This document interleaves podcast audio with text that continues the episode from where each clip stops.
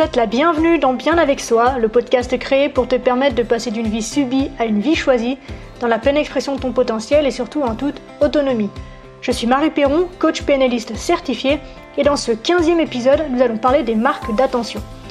Je trouve super intéressant le fait d'en parler au milieu en fait des fêtes de fin d'année puisque c'est une période où la notion d'attention est à son maximum.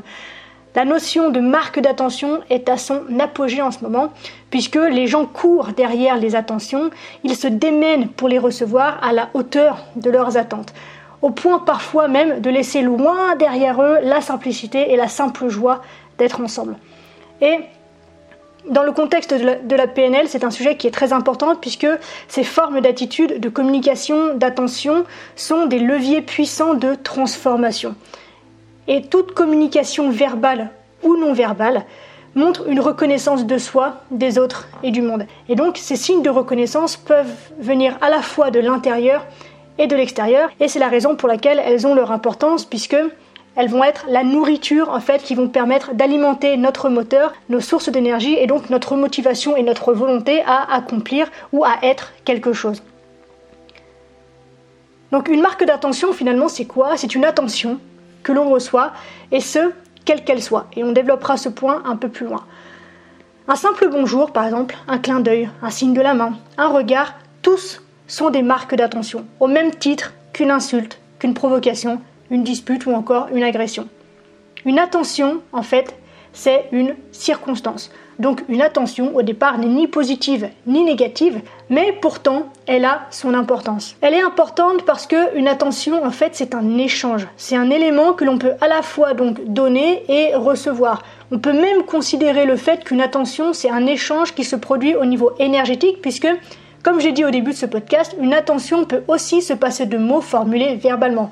Donc, une marque d'attention peut aussi s'échanger avec un être dépourvu de langage verbal. Il est possible de donner ou de recevoir de l'attention de la part d'un animal, d'un végétal ou de que sais-je encore. Alors évidemment, en PNL, on nous invite à utiliser ces marques d'attention dans le but de valoriser un comportement, une attitude ou posture ou un résultat pour que dans le cadre d'un accompagnement, en fait, la personne puisse cibler ce qu'elle a fait de bien pour pouvoir continuer à investir de l'énergie dans ce qui fonctionne et ce qui lui fait du bien. Et donc, dans l'épisode, le contexte qui nous intéresse aujourd'hui, qui est un peu extérieur à la PNL pure, on va aborder trois notions autour du thème des marques d'attention. Donc, à savoir, dans un premier temps, quelles sont les caractéristiques d'une marque d'attention. Puis, ensuite, on verra de quelle façon est-ce qu'elle peut s'exprimer sur le plan individuel. Et enfin, dans une dernière partie, je partagerai avec toi quelques indications sur la bonne manière de faire, si je puis dire, pour euh, créer des marques d'attention qui soient impactantes. Donc, Commençons par les caractéristiques d'une marque d'attention. Avant toute chose, il est super important de garder à l'esprit que les marques d'attention sont indispensables pour la survie tant biologique que psychologique d'un être humain ou d'un être vivant de toute façon. Au même titre que nos besoins physiologiques, notre besoin d'attention joue un rôle fondamental dans notre survie. Nous avons tous toujours eu besoin de marques d'attention pour avancer, grandir et nous épanouir, et on en aura toujours besoin. Toujours. Imagine-toi deux secondes vivre dans un monde où tu n'es qu'ignoré. Est-ce que tu penses réellement pouvoir survivre dans un tel monde? Eh Bien très sincèrement, je pense pas. D'ailleurs, peut-être que tu en as déjà entendu parler. Euh, il y a eu, il y a quelque temps déjà, une expérience que l'on nomme aujourd'hui l'expérience interdite et qui n'a rien à voir avec le film de 1990. Une expérience prétendument réalisée par le roi Frédéric de Hohenstaufen, aussi appelé Frédéric II, et je pense que pour la suite de cet épisode, on va garder cette appellation-là. Et donc cette expérience a eu lieu, je te l'ai dit, il y a quelques temps déjà, puisqu'elle a eu lieu dans le courant du XIIIe siècle. Alors je dis prétendument parce que les polémiques vis-à-vis de cette expérience vont bon train, en tout cas, une chose est sûre, d'où qu'elle provienne, qu'elle soit vraie ou non, elle a donné lieu à d'autres expériences qui, elles, ont été recensées et ayant pour but de confirmer ou d'infirmer le résultat obtenu a priori par Frédéric II et de comprendre en fait ces résultats obtenus à l'issue donc de cette première expérience. Revenons-en donc à ce roi, Frédéric II, un roi polyglotte puisqu'il ne parlait pas moins de neuf langues différentes. Et ce roi s'est un jour demandé quelle pouvait bien être la langue naturelle en fait de l'être humain. Donc ce que lui considérait et appelait euh, la langue de Dieu. Donc il se consacra à une expérience assez spéciale dans le but de découvrir quelle langue pourrait bien parler un nourrisson n'ayant reçu aucune indication depuis sa naissance jusqu'au jour où il est censé être capable de formuler ses premiers mots. Et donc pour ce faire, il réquisitionna six nourrissons qu'il installa dans une pouponnière. Ensuite, il ordonne à des nourrices de subvenir à leurs besoins physiologiques fondamentaux, donc à savoir les alimenter, leur donner à boire, les nettoyer et les changer pour qu'ils soient propres, mais tout ceci devait être fait selon certaines conditions.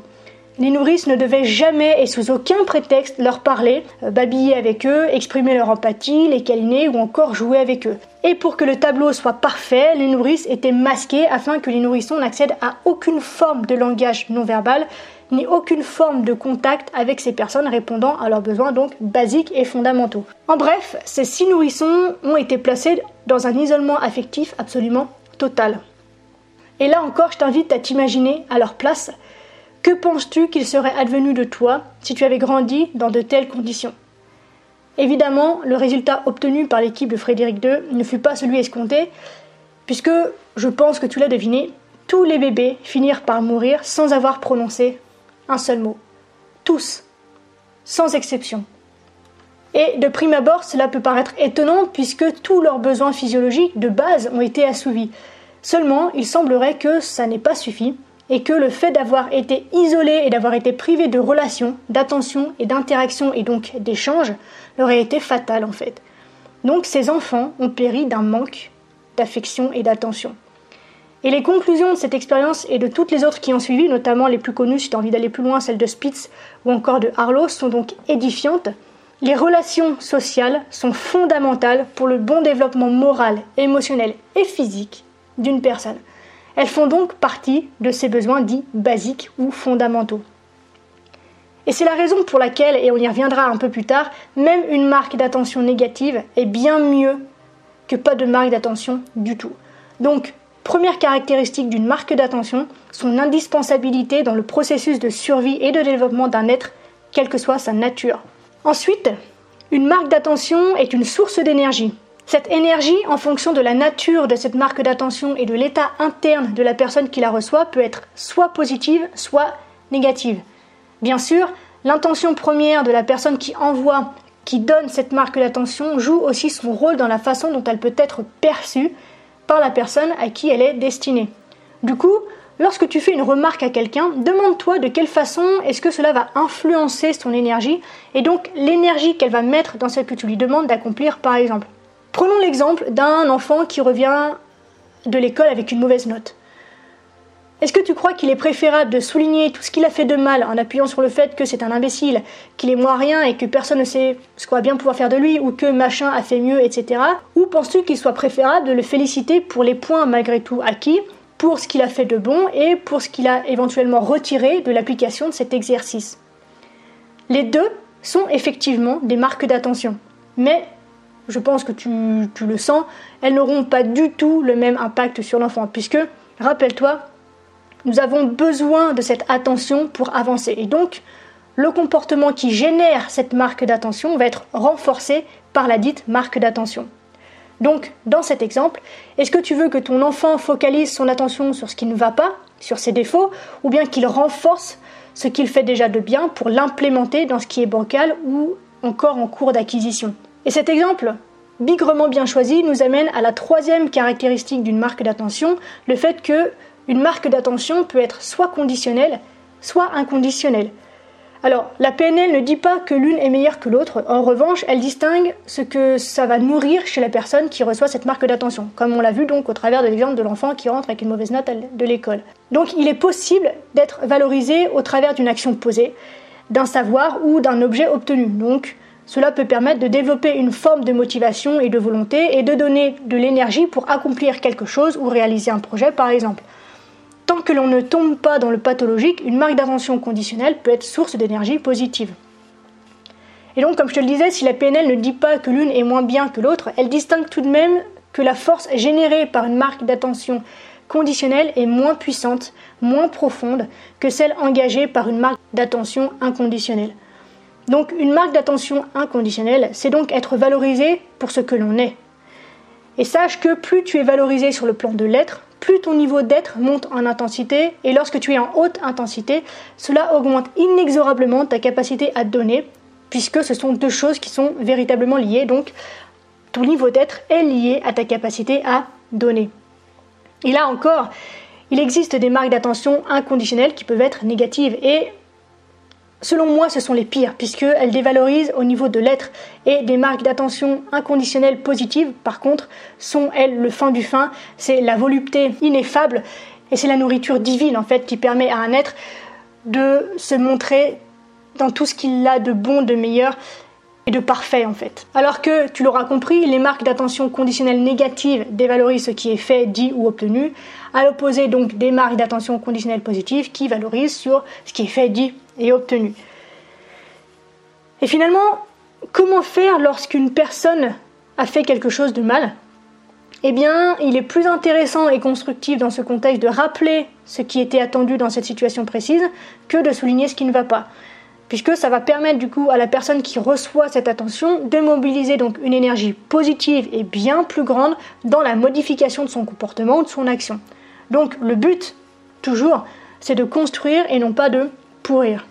Enfin, troisième et dernière caractéristique, les marques d'attention sont gratuites et inépuisables. Donc là, je pense que c'est assez explicite, c'est à offrir et à consommer sans aucune modération. Donc maintenant que tu as tout ça en tête, Comment est-ce que ce besoin s'exprime sur le plan individuel? Eh bien tout d'abord, il faut savoir que chaque personne a son type préféré de marque d'attention, tant dans celle qu'elle reçoit que dans celle qu'elle donne.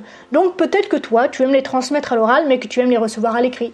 Ou peut-être que tu préfères les recevoir euh, par euh, une qualité de présence, ou par une accolade, un regard, un échange, sur d'autres plans que le seul plan verbal.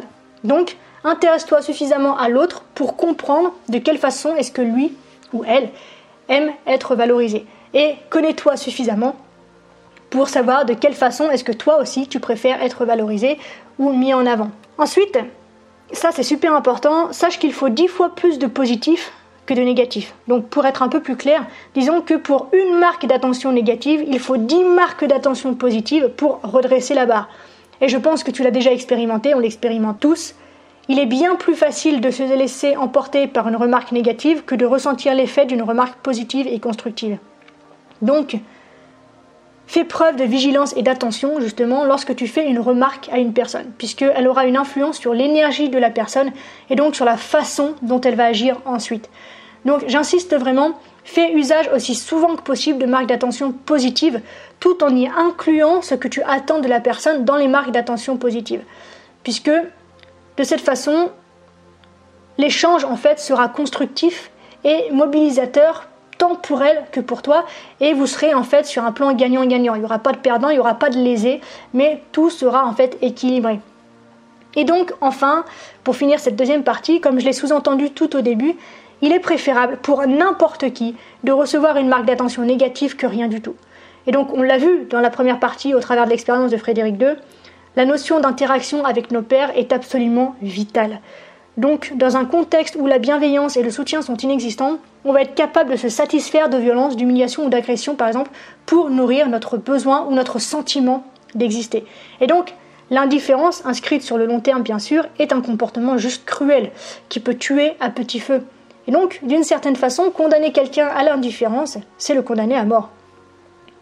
C'est par exemple pour aller dans quelque chose de moins extrême, ce qui peut faire naître les comportements délinquants chez certains ou certaines euh, personnes, puisque ces personnes sont valorisées, puisque regardées lorsqu'ils vandalisent, brûlent ou agressent. Et du coup, comme nous l'avons vu plus tôt, ces comportements au travers desquels ils obtiennent de l'attention sont renforcés puisque c'est tout ce qu'ils ont trouvé pour être considérés. Et donc finalement, puisqu'ils ne sont pas reconnus pour ce qu'ils construisent, eh ben ils le seront pour ce qu'ils détruisent. Donc faisons attention à l'attention, à la considération que nous portons aux personnes qui nous entourent.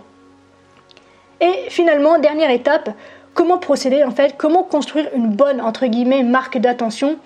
Alors je mets des guillemets parce que évidemment elle est bonne à partir du moment où elle vient de toi, elle est bonne parce que c'est toi qui la formule. Mais il est possible en fait de la rendre encore plus impactante grâce à quelques tips, grâce à quelques hacks que tu peux intégrer en fait dans la façon dont tu formules, dont tu donnes une marque d'attention mais donc je t'invite vraiment à ne pas perdre ta patte ou ta spontanéité et au contraire de les renforcer avec ce que je vais te donner maintenant. Donc premièrement, une marque d'attention doit être spécifique. Alors je l'ai souligné plusieurs fois au cours de cet épisode sans forcément le préciser, mais donne des indications sur ce que tu as apprécié ou sur tes attentes. Un simple c'est bien, tu t'en rends bien compte, n'a pas le même impact qu'un, par exemple, euh, j'ai vraiment apprécié le fait que tu mettes ton bol dans le lave-vaisselle ce matin, puisque j'ai pu gagner un peu de temps pour prendre soin de moi, ou simplement pour respirer avant d'entamer ma journée, que j'ai pu vivre sans stress, par exemple, voilà, etc. Là, c'est les discours qu'on peut retrouver souvent entre parents et ados, une fois de plus. Mais voilà, de mettre vraiment l'accent, le doigt sur ce qui a été en fait important pour toi et sur ce qui est vraiment valorisable. Un juste c'est bien est bien moins impactant et valorisant que tout ce que j'ai pu te donner dans la seconde partie de cet exemple. Ensuite, une marque d'attention doit être personnalisée. Peut-être que tu l'as déjà remarqué, mais tu es plus touché par un bonjour suivi de ton prénom que par un simple bonjour impersonnel du coup. Donc, montre l'intérêt réel que tu portes à la personne avec qui tu échanges.